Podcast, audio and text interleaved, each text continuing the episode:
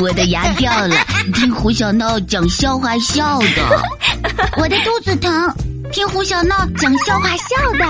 我进步了，听胡小闹讲笑话听的。大家准备好了吗？嘘，胡小闹讲笑话，爆笑来袭啦！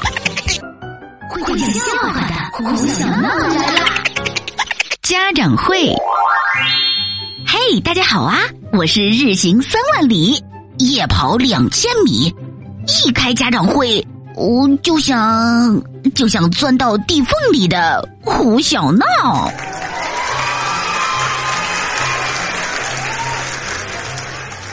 说到家长会啊，你是不是也抖了一下？别不好意思啦，大部分小学生都怕家长会。不害怕的有两种，一种是成绩足够好，一种是屁股的肉肉足够厚。这学期期末考试结束后，乐多多小学召开了一次全年级家长会。我的几个好朋友苏西坡和长安、墩宝，一听说了这件事儿，就跑去找年级主任商量去了。长安第一个开口说：“呃，老师。”我想请我爷爷来开家长会，行吗？年级主任问他：“那为什么你爸爸和妈妈不来呢？而是他们没时间吗？”长安摇摇头：“呃呃，不是，因为因为我的爷爷耳背听不清。”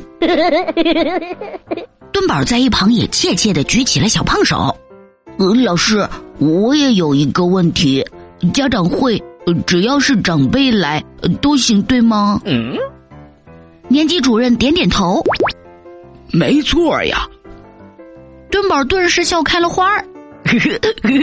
那我想请我表哥来，呃，帮我开家长会，行吗？